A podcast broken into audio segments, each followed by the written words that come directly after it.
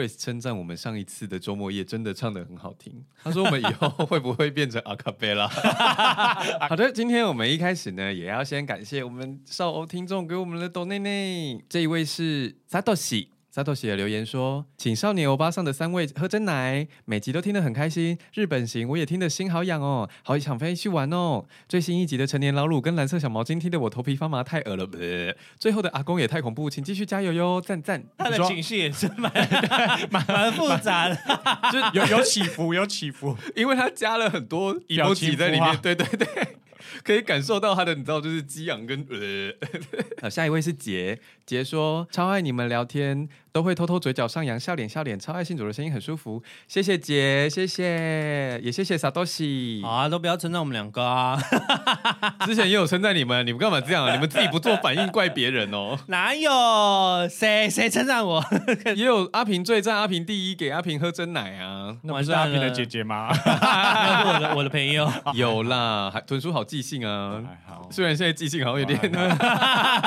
下一位是线线。线线说很喜欢你们节目，尤其阿平常常一针见血的言论。之前上班都只会偷看 Netflix，很怕被老板发现，现在都改听偷听你们节目，就安全多了。确定吗？确定吗？我们节目有时候会让人家就是笑到我有点发抖哎。对啊，听说最新那一集在高铁上笑到疯掉。有这个就称赞阿平了，只称赞阿平哎。啊，谢谢。好的，我们今天的周末夜主题呢是周记，终于来到周记了。有到终于吗？我觉得我们算蛮常录的吧，因为我们就。是 两个礼拜录一次，就要就要录一次周记啦。啊、而且我最近就是都有存很多事，但是我们最近聊的都很精实，哦、没有插不进去，插不进去。没有，就是我们最近因为少年欧巴桑，我们有一些内部的工作调整。上次有贴文有跟大家讲过，所以我们现在企划都做的非常的精实。对，我要先讲一个比较及时一点的，虽然听众听到节目这件事已经不及时了，好，但就是因为刚刚有讲说插不进去嘛，我就一路放到现在。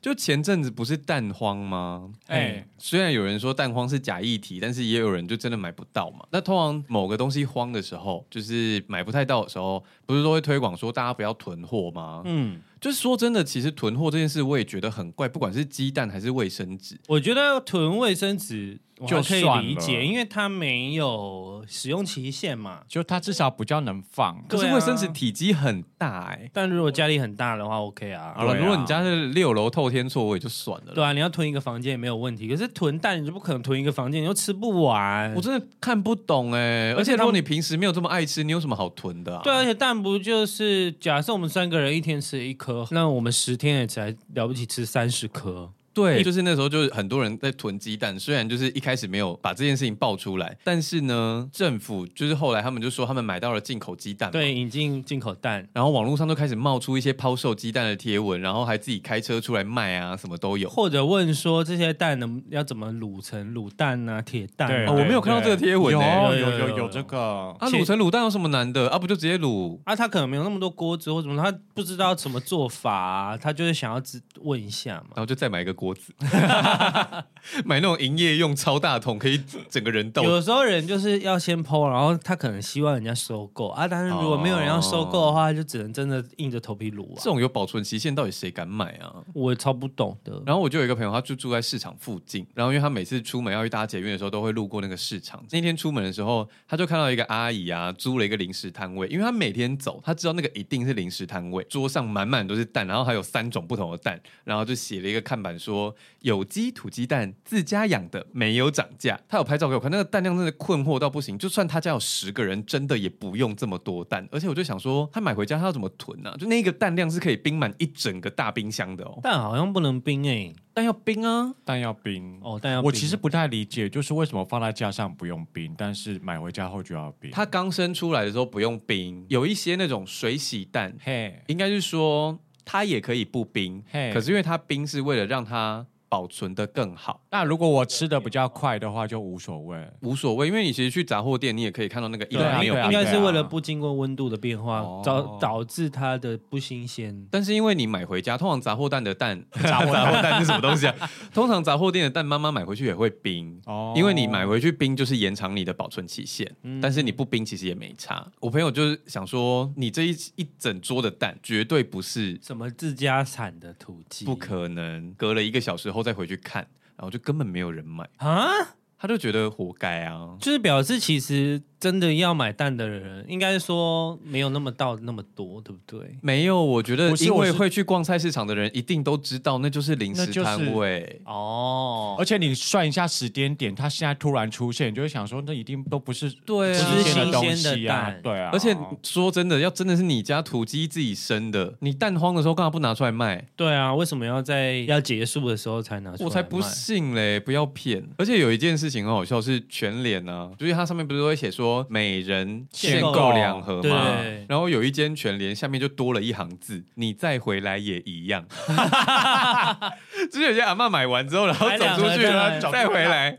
然后店员就要说：“不行，不行。”蛋荒那一阵子啊，就是有一天我经过有一家水果摊，有一天就莫名其妙卖起了蛋这样子，然后因为可能蛋荒的关系吧，就想要提供大家这个选择。啊，我经过看，哦。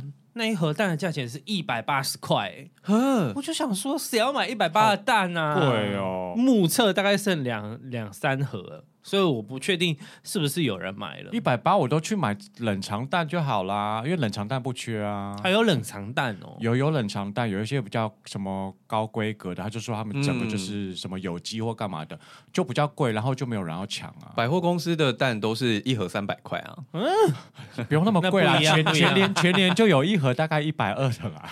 对对对，那个我也吃不下去。现在很便宜啊，已经回到正常价钱。我最近还没去逛，就是自从进口蛋确认。上架之后就再也没有炒过蛋黄啦，因为之前我连去早餐店，他们都不能加蛋，就是汉堡不能加蛋，但是你可以点蛋饼，很奇妙。嗯，哦，因为他可能没有多的蛋让你加蛋嘛，那就做葱油饼喽。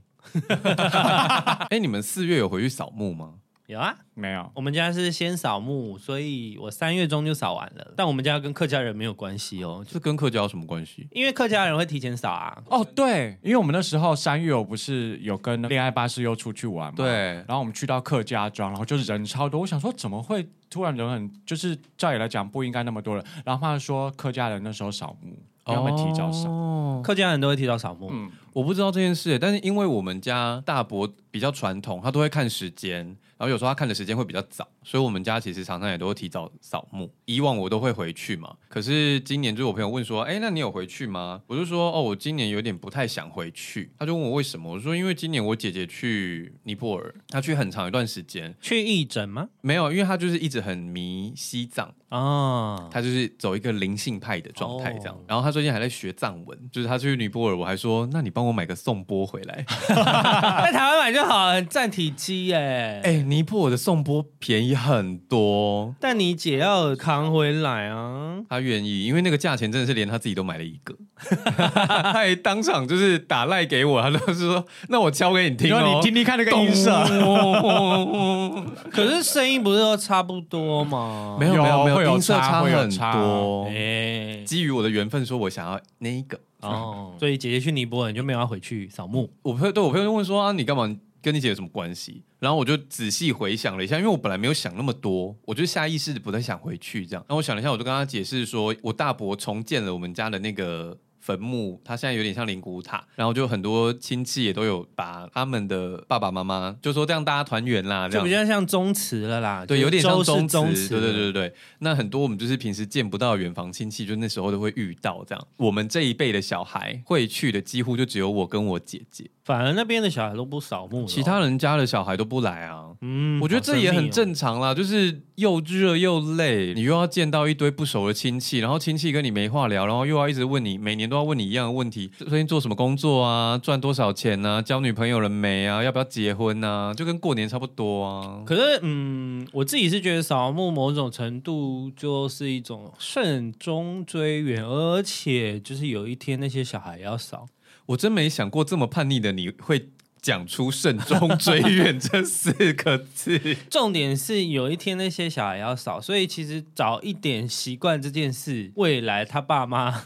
拜拜的时候，他要把我们放进去，他们也是要传承这件事啊。我反而会觉得这件事有一天会断掉。会啊，会啊，会差不多就少到我们这一辈吧。所以他们不来，我就觉得很不意外，啊，蛮合理的，啊。就是可能再往下一辈就没。而且虽然我刚刚说的是小孩，但我也都几岁了，所以。就大家都差不多年纪，对对对对，就是我就说差不多我们这个年纪这一辈的人，就是几乎都没有人来，偶尔会出现一两个，但很少。嗯，不一定是他们不想来啦，可能他们工作或怎么样，还是 maybe 就是宗祠的概念，就是大家什么时候想去就去，他们平时也不会来啊，就是他们都已经搬离家义了。哦，可是你知道，其他的小孩不来，其实我觉得没差。我跟我姐要去扫，那是我们自己的选择。今天没有姐姐一起的时候，你就觉得那只剩我一个干嘛？没有，一方面是。那些少部分的远房亲戚，好讨人厌，就他会使唤别人做事，然后我就觉得说，不是啊，你来扫墓不做事，祖先也不会保佑你耶，你来干嘛？什么意思？他就会叫别人去烧金纸，然后点香这种。我跟你讲，这些人哦，他很迷信哦，烧金纸他们会烧，可是扫墓是真的，你前面还是要大概扫一下，打一下杂草，墓的上面要清干净，因为上一次会我们会压那个纸嘛，嗯，压纸钱在上面，然后就是要每隔一个。距离铺一段对对对对对，所以其实要做的事情蛮多的，然后他就会使唤我们做，因为你们就是年纪最小的，对不对？不是，我又不是你生的，你要是想使唤小孩，你带你的小孩来使唤呢，你就呛他啊！我们当然就就不可能那个啊，当场人这么多啊！我觉得说你的小孩呢，而且他真的是超远房的那种，就是我小时候甚至没有拿过他红包哎，我就说你是谁啊？你知道每次扫墓的时候，我妈就会很像艾米丽，对，她就会站在我旁边，然后我们打招呼的时候，我妈就会说。嘿，是李金伯 啊！如果要我去认我亲戚，我应该都认不出来，我都认不出来啊！我就会说你是谁啊？不会这么没礼貌吧？没有啊，我没有。如果他想要叫我做事，我一定会呛他说你是谁啊？我真的很。不高兴，对啊，我是不可能乖乖的，就是被使唤的。可是我就觉得，如果你小时候真的包很多红包给我，我真的会脸皮薄，可能就想说算了算了。没错，可是如果他真的，不认识哎、欸，对，如果他真的包很多红包给你，就表示你们家是有点渊源的嘛。那他叫你做事是蛮正常。那如果是超级远房亲戚，完全根本就八竿子打不着那种，就算了吧，不要闹。对啊，你真的是回去检讨你自己耶，气死人了。请把这一段话录下来，扫墓的时候播放，不用讲话，播给大家听。就说：“哎、欸，来，我们来听节目。”他说：“大家扫地也是扫了，我们顺便听，然后还放两台那个对啊 蓝牙喇叭在那边播。”他说：“那些亲戚哈，他说，然后他们就说这是猎香，不是不是，这不是我哎，这别人为阿姆哥买姓周啦。”那我来分享一个故事哦。好，就是我朋友的限动，我觉得很好笑。他就说他坐在捷运站，讲我就笑了。他就说他坐在捷运站楼下等朋友来载，然后这时候有一个小男孩走过来，然后就问他说：“嗯、请问？”你愿意买我做的 cheese 蛋糕吗？那我朋友就说，看见他稚嫩的双眼，充满着期待，仿佛就是我是他唯一的希望。然后他就连盒子里面装什么都还没看，他就答应了，然后拿钱出来，这样。然后旁边他旁边还有两个小女孩跟一个大人陪同。然后那个大人就说：“哦，这个是他们刚做完烘焙课的成品啦。”哦，所以就 anyway 他就把它买下来了。我看着他充满成就感的笑容。双手接下他的作品，并将两百块递给小男孩，好贵。然后男男生说了谢谢就离去。而在我原地等待他们离开后，满心期待的打开盒子瞧瞧，然后里面是一个烤到烂掉的蛋糕，而且就是整个是碎片呢。其实我真的看不出来是起司蛋糕。哇，它看起来就像是被撕烂的巧克力厚片。对啊，这是什么啦？应该是被车撞到吧。我朋友气到不行啊，他说不要跟我开玩笑，我花两万块买这个，这是诈骗呢。他们就是诈骗集团啦，诈骗爱心，还是那是巴斯克？因为巴斯克上面都会交交的，不要帮他找理由。说到诈骗，我最近啊接连收到两个诈骗简讯，哦，很真实哎，我差点就被骗了。你知道我这么小资。我对于诈骗是非常盯紧的，盯紧的，我很会抓。嗯，但我有一天就是看到那远传，然后就传讯息说，呃，你的账户还有多少积分哦？然后就是今天要到期，请赶快来兑奖，然后就是按一回传什么什么的。然后我就差点信以为真。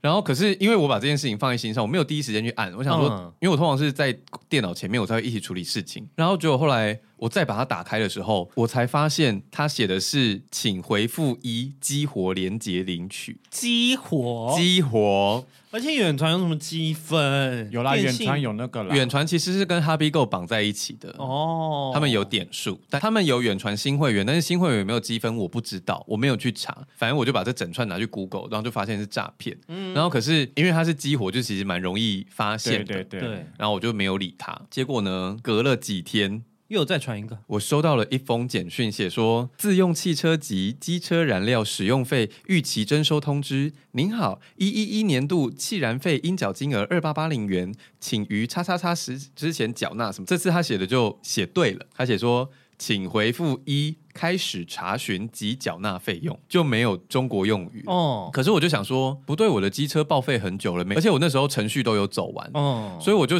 正想说，我是不是要进去查我的机车是不是没有报废成功的时候，我心里又一横，不对，然后我就去对那个网址哦，因为远传的那个网址啊，结尾是点 cn，然后 cn 是中国的，对，然后结果。这个燃料费下面是点 VIP，点 VIP，VIP 就是更假。反正我就对完网址之后，我就想了一下，我就又把整串拿去 Google，又是诈骗。现在诈骗真的是，你还蛮有心的，还整串 Google，我就直接删掉了。还是要确认一下，因为我之前真的有车啊，我就怕是不是。可是这种东西其实应该直接上监理所查询，会不会比较简单？当然是啦，可是因为当下就差一点。嗯，而且这种就是其实就是骗大家懒惰，因为你就觉得啊，你那边按按按就就过了就可以，就知道嗯就交钱，一时不查，你可能就真的被两骗两千八。对。因为他不是要骗你三万块，对，一个人要骗你两千八，然后你就会觉得好像嗯应该没什么问题或什么之类，你就会相信。对啊，而且像前阵子就是我妈也接到那种就是模仿我声音，虽然我是不知道，这个不是已经很久以前的诈术了吗？对，可是以前是说妈我被抓，你要来赎我，嗯，可是现在是说妈妈我换电话了。哎、欸，你抄一下号码，然后他就说你号码抄下来，你加我 line，然后就开始跟他聊天要钱这样。对，哦，那你妈有加吗？我妈说我不会呢，你下次回来帮我加啦。有的时候三 C 白痴也是蛮好的，没有那么容易被骗。我觉得很好笑，他就说啊，加好友从哪里很难呢？啊，你就回来嘉义再帮我用啊。诈骗集团说哇，宫美存家，宫美存家挂电话。因为我前天不是就是去高雄出了五天的差嘛，嗯，有一天是五月天，有一天是阿美，然后还有两天大港开唱。哦，你真的这样真的好累，你要拖一个行李箱，你要带一个礼拜的衣服去。对，我就带了一个二十九寸的行李箱，然后哇，你要出国，太大了吧？累累搬家的概念，把所有的东西带下去，然后再带回来。那你那五天都住一样的饭店吗？没有啊，我要搬饭店，还要换饭店。而且我二十九号结束之后，我三十号是空一天的。然后我还没问说有没有住宿，可不可以熬？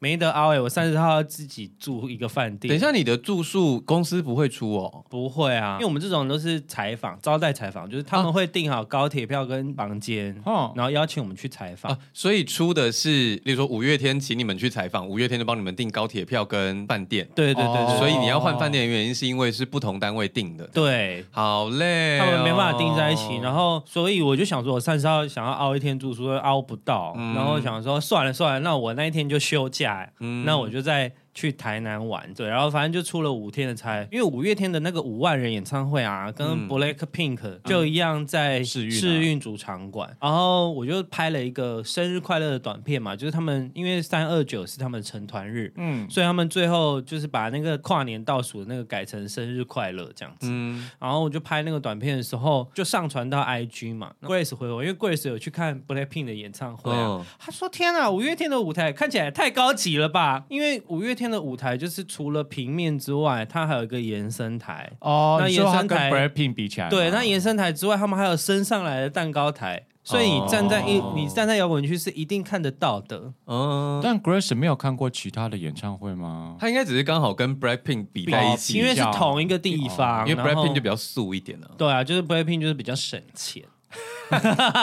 是说最近那个是基叔发单曲吗？Oh, 一直被拿来干单啦，开玩笑。花朵舞，哎、欸，我真的看完我也傻眼哎，我想说太适合当台语歌了吧？真的是台语歌，它整个旋律都很台语，而且我们台语走的很前面呢。对，我们就把那些台语歌拿去韩国发不就好了吗？可是我觉得韩国的流行有时候蛮……其实你仔细回头看啊，以前因为韩剧红的某些发型或是造型，其实台湾早就都做过了。对啊，有一段时间，麦当劳头啊。以前我在发廊做过行销，然后那时候我们的发廊是有请韩国的设计师来做交流的。嗯。那其实韩国的发型师，他当然手法很扎实，用底子叠起来的。嗯、可是说真的，没有很多新意。对哦，就是相较于日本，他们可能虽然说那个打薄你不一定喜欢，但是日本他们一直在做一些。很奇特的创新，半边是留长，半边剪短或什么，他们有各式各样奇怪的发型。可是你会看韩国的东西，其实都是比较中规中矩，对，烫贴啊，或是烫卷啊，就是其实他的发型，不要说那个在舞台上的人，一般人的发型其实。偏无聊，然后我们那时候店长啊，那店长就是好像讲他坏话，就是他就是年纪比较大，嗯、可是他其实以前做过大明星，他说他说他做过四大天王，我也不知道，哇 Wow，对，然后他就是讲说。他们说看起来都是三年前的流行啊，就是他其实有称赞他的手法很漂亮，可是他觉得他做出来都是以前的东西。嗯，对啊，没有，我们刚刚是扯到技术。哒哒啦啦啦啦啦啦哒而且有人把那个王彩华那个波比拿来，你知道吗？可是因为波比本来就是翻唱了，但是花朵舞就是王彩华先做。对耶，你要这样讲，花朵舞是王彩华先做的哦。大家听到这段的时候，应该已经笑不出来，因为那个迷因已经。对啊，过过太久了，Sorry 哦，我们是预录节目。我昨天啊，不是有问你们，你们的上升在哪里？对啊，嗯，因为啊，前阵子冥王星动了。哦、那因为冥王星这个宫位，就是它一动就是二十年之后才会再移动啊。我上次好像有听到这件事，不知道是谁跟我讲，他好像说进去之后责任会变大，是不是？对对对对对，就是人生会有一些新的进展跟变化。然后我就看到张惠妹瘦了，我想说天哪，冥王星一动，阿妹就瘦了，她要再瘦二十年呢？瘦二十年怎样？瘦成一张 A4 纸哦？没有啊，就是你就会觉得二十年要多瘦啊？没有，你会觉得很惊奇，就是你以前觉得不会变的事情，他的意思就是说阿妹要胖二十年后，你确定梅姐听到这个有开心吗？可是就是她其实不需要嘛，说真的，她真的也不需要，哦、但是她却是她却做了，她很需要啊。以上发言不代表本台立场。没有，等一下，我追一个好了，她也是深度美女，她也是爱之深责之切。我希望她瘦，并不是说比较漂亮，我希望她瘦是因为你就知道她喜欢穿高跟鞋，我觉得那个对她负担太大。哦，对，而且我也知道他变胖是因为他好像生病吃药，并不是什么而且饮食问题，所以他的胖我可以接受。那可是问题是没有这么在意，对了，如果他自己也这么在意的话，那瘦了可以让他更开心。我是一个妹妹，我当然觉得 OK 啊。但据说，反正也是最近看到报道，就是那时候真的试过了很多方法，嗯、然后真的瘦不下来。嗯，但我不知道他这一趟做了什么事，然后就真的瘦了。也是恭喜妹，好像就是。医生说他是什么生酮饮食加一八六，一六八。一六八。又 又 一八六，没有人证实这件事情，对，没有人，所以。就是还不确定到底是怎么瘦的，嗯、但是就是大家看到他瘦了，觉得很惊奇，因为他瘦了之后，他都会穿那些很辣的衣服。对，我有看到有一个小礼服很辣，就是中间开，开到对啊，虽然说里面有肉肉色的、没有，他重点是他腿都露出来了，他腿都露出来了。很多比较肉一点的人，不是都会用长的头发盖住他的脸？对对对啊、没有，他直接露出半边脸，对他真的是特别露脸。对啊，对啊，我觉得这样。是好事啊，真的是很替他开心。就是我觉得其实胖瘦都没有关系，对可是重点是你有没有你喜欢你自己现在的状态。嗯，那其实他有一些事情，包含大家都知道的，也不是我们要攻击他。我相信大家一定都知道，他的画面都会拉长。嗯，你看后面舞者变形你就知道，嗯、那就表示他在意。嗯，终于他他可以克服这件事。对啊，我们觉得也替他开心。对啊，所以我就觉得哇，冥王星一动二十年，他真的也减肥了这样。可是你知道当初我朋友在跟我讲这件事情的时候，因为我那个朋友就很喜欢刁我是工作狂哦，所以他就说你要注意哦，冥王星要进怎么进哪里？冥王星进水瓶，对，摩羯移动到水瓶了。我就说哈，什么意思？会怎样？他就说你会有新的责任，然后还是什么会有更大的责任等等之类的。我就说天哪，我光是现在我都想逃避责任了，我还要扛什么东西啊？对，因为我也有去查，然后我看到唐老师讲的时候，我就觉得，刚，我真的压力好对，我已经累到不行了，我还要再扛什么？那以下呢，就是我没有查其他人，但是我只有查你们两个，因为你们上升都天蝎嘛。然后海豚的太阳在金牛啊，那信德的太阳在水瓶。对，那就是我自己这边的话呢，就是因为我太阳是摩羯嘛，嗯，那天王星进水瓶，就是他就说我已经站稳了某一个领域的角色，然后接下来还要进化成二点零，二点零，然后会的有尝试做大自己的价值啊，然后又然后提醒我所有的事情不要一个人扛，要开始享受人生。我想说我要。变成二点零，我要开始享受人生。我的人生有点忙哎。哦，这个是你的，对 对，这是我的，是他的，对对。然后他说要开始疼惜自己哦，然后好日子快看到眉目了。你还不够疼自己吗？我最近也很想讲这句话哎，我最近更疼自己了。然后上升双，因为我上升双鱼嘛，然后他就开始说，哦，未来二十年是我重出江湖干大事的时候，然后会变成有头有脸的人物啊。那要注意健康跟睡眠，也开始不会抗拒身心灵，就会开始敞开心胸接受一些身心灵的事情。你终于要转做八大了，是不是？之类的。算命老师说你要偏歪一点的，他就说他就很明确的跟我下了一个旨，就是因为上升双鱼跟处女，就是未来二十年是小工蚁，工作的蚂蚁，就是你、uh、你是社会的类似中流砥柱，所以你会非常的忙碌。你今天二十年哦，多 二十年，我想说老师，我还要忙碌二十年，不要闹了。可他不是说你可以享受了吗？就是太阳享受啊，可是享受的同时，我又会非常忙碌啊。当然，就是可能我工作也让我赚了很多钱，哦、那你就是痛苦而快乐者。对对，痛并快乐着，没错。啊，信走的水平啊，就是他就说这一波水平鼓励成为你自己。我想说还不够，还不够鼓励吗？我没有，他的包袱还很多啊。不是因为我从小，我小时候没有融入社会，可是我在社会化这一块有很大的问题，就是我在成长的过程当中太过贴合了，以至于我有时候会太过于社会化。像我在书里面其实就有写过，我有一段时间配合还很重，嗯，就是别人要求的事情，我都会尽可能想要去帮忙，嗯，那可是帮到最后都会发现，就是我忽略了自己的需求在哪里，嗯，甚至是我大学的学习也是基于我爸妈的一些状况我才去填的，嗯，这个下次有机会再跟大家聊。就是我的确在做自己这块有在努力，但是可能还不够。我觉得我认识泰辣之后有被推进了一大把，然后他就说你是建立更鲜明你的人格特质，然后让大家觉得你跟以前不一样哦。未来二十年是解构重组的时期，要成为自己，要先破釜沉舟，受尽磨难。我看到解构再重组的时候，我就想说，我还不够吗？对啊，但就是会这样持续二十年了，也是很累耶。对啊，你就会比较长，听起来都没有好事哎。没有，就是算是大家都会在你的人生再往前进一一点。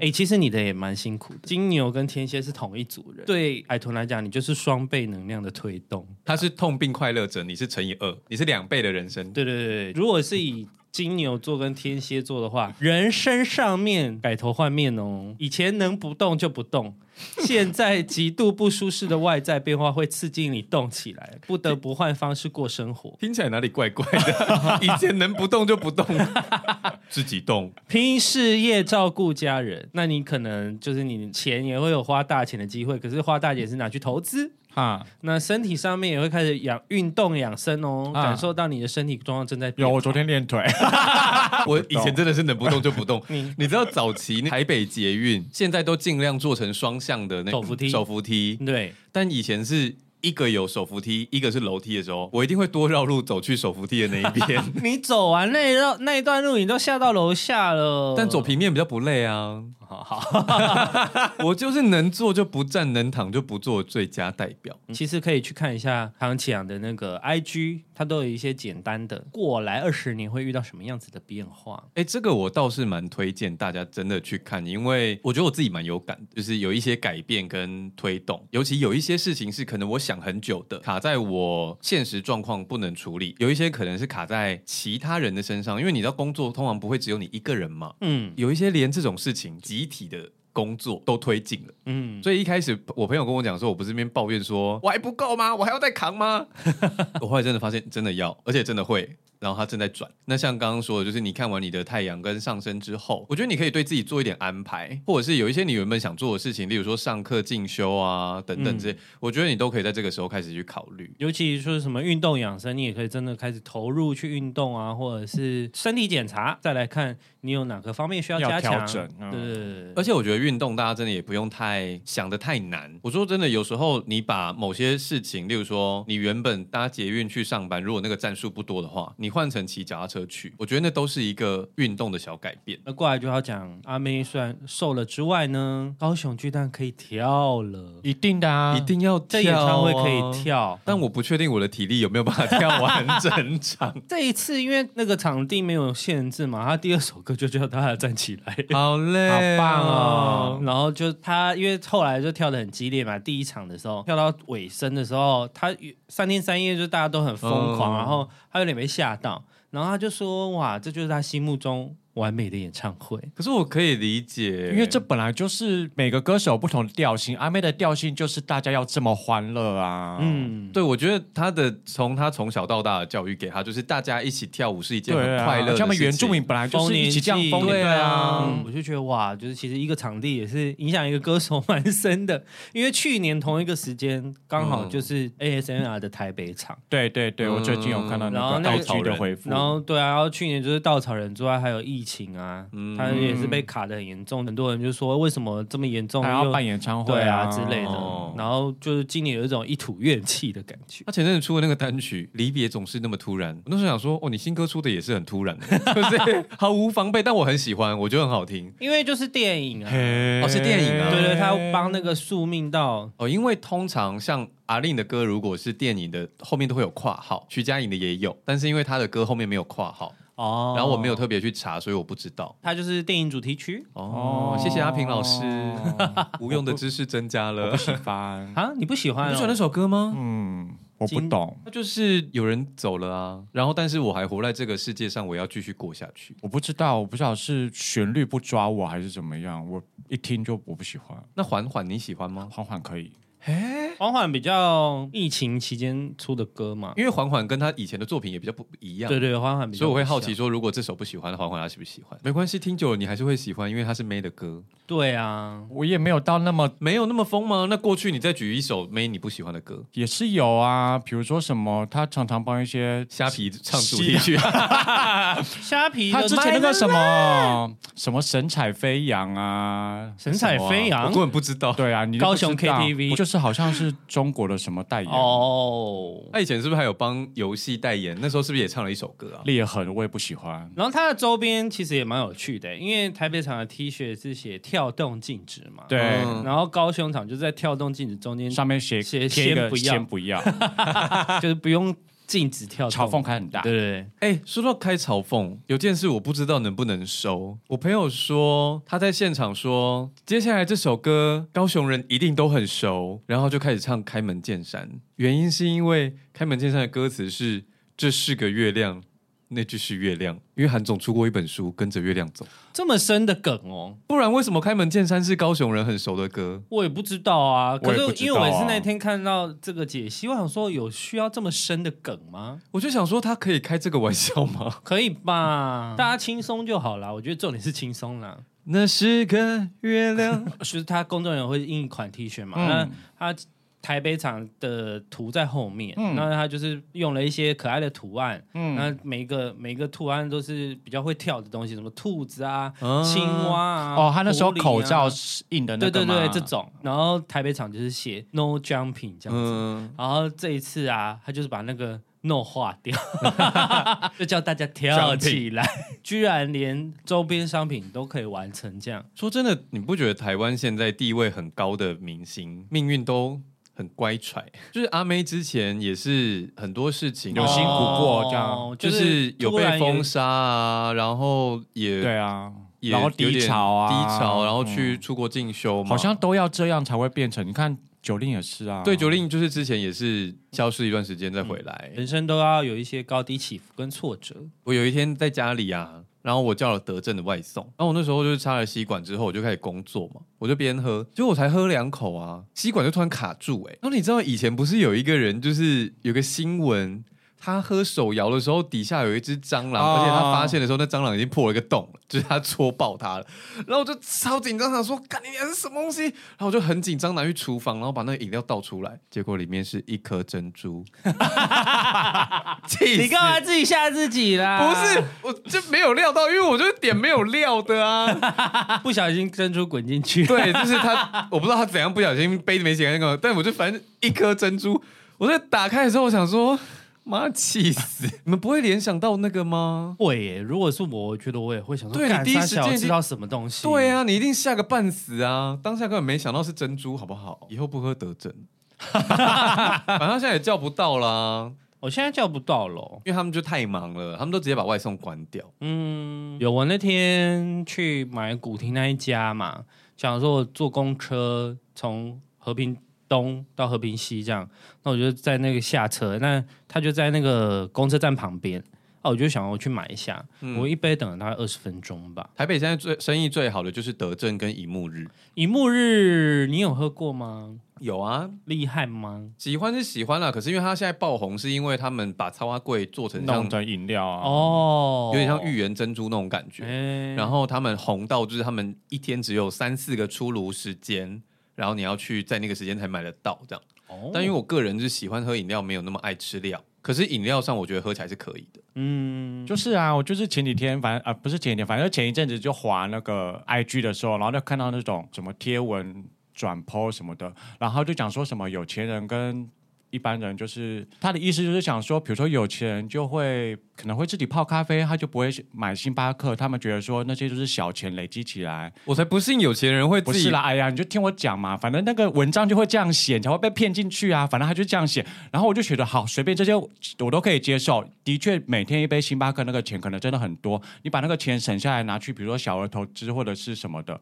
也许真的 OK 会滚出福利，但是我觉得里面最好笑的一个文一段文章是说，他说有钱人啊，除了前面的咖啡、衣服之外，有钱人也不想把钱花在搭商务舱，因为搭商务舱还是太浪费了。他们会有自己的一套方法，比比起坐商务舱来的更舒适或有气氛，像是自己在喜喜欢的食物，或是自己。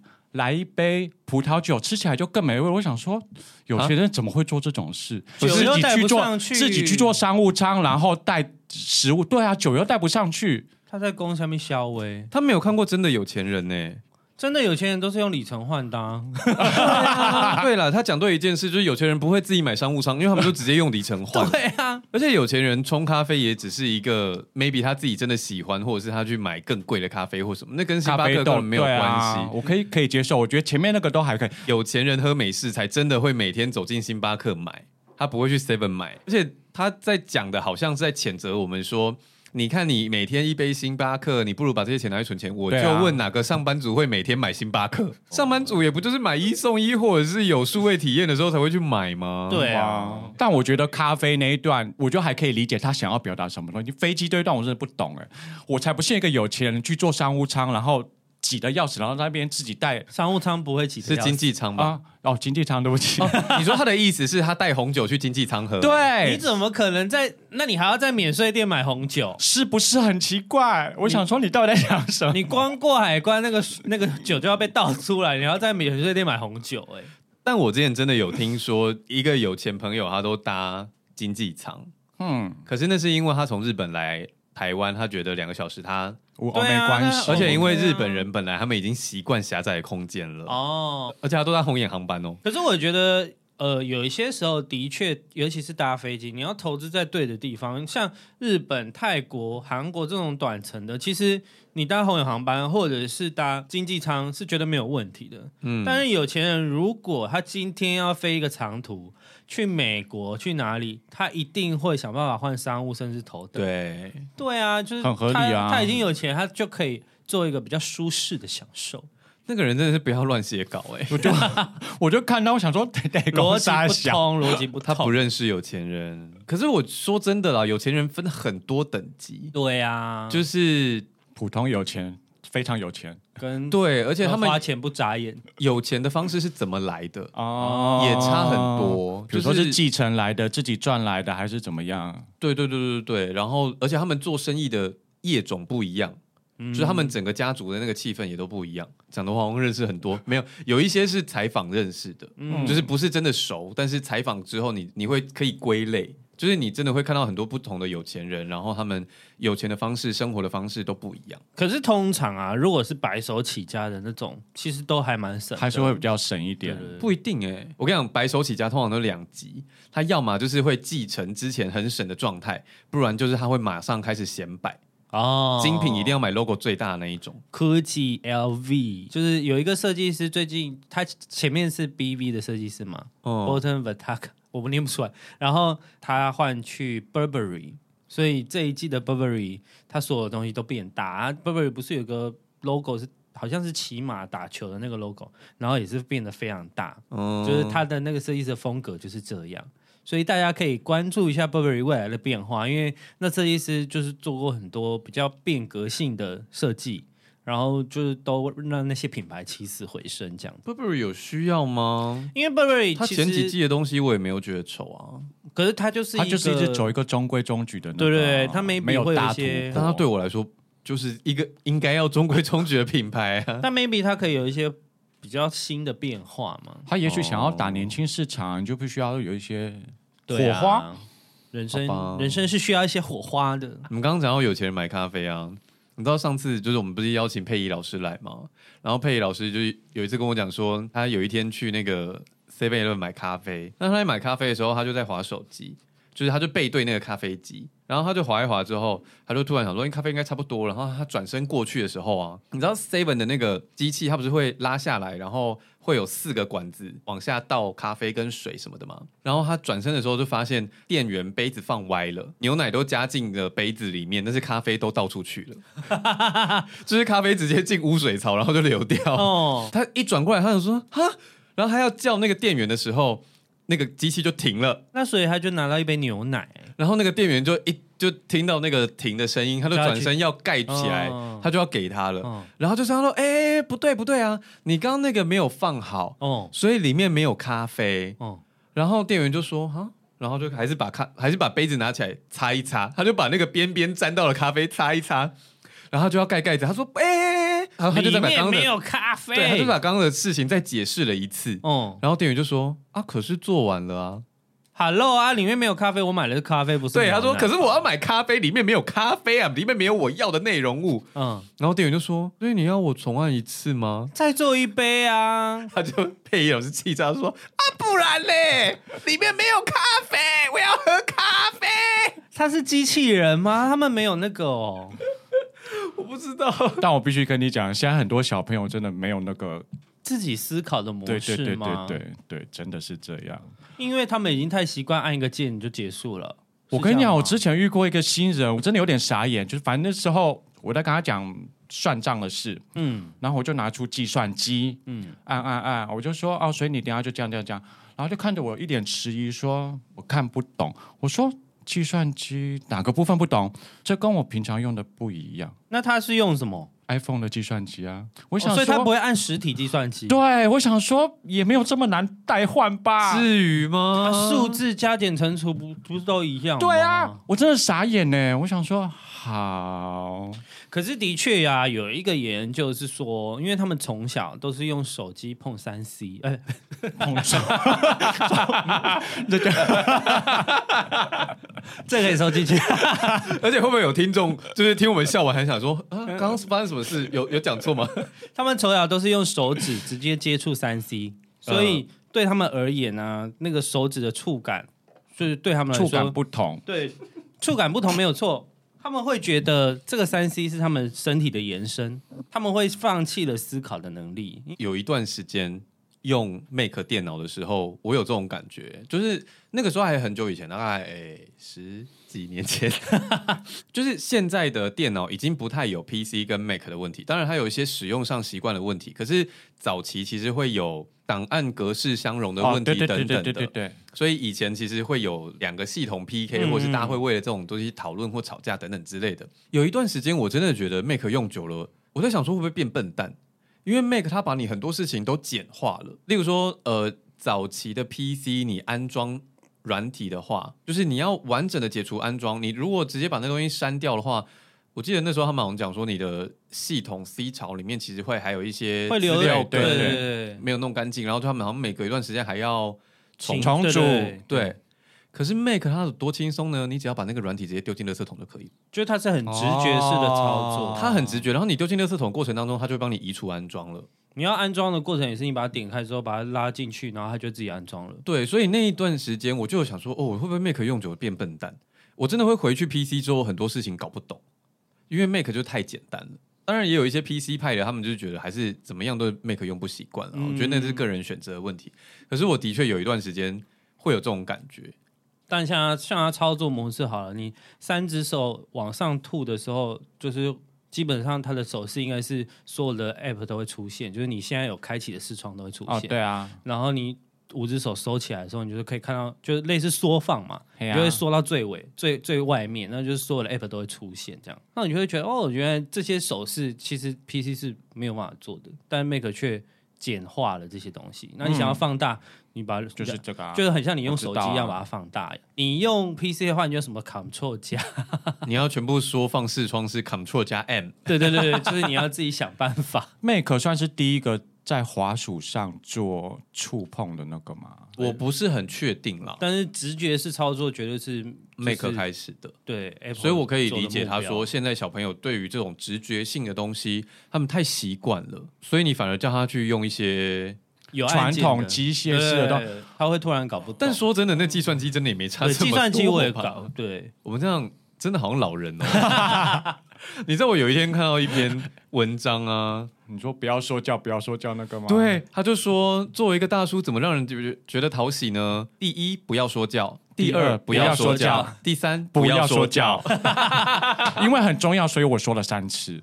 没有，他写了十点，最后第十点大概就是有四个点都叫你不要说教。对，最后一点，因为他中间还是有讲一些其他的东西，然后最后第十点还是不要说教。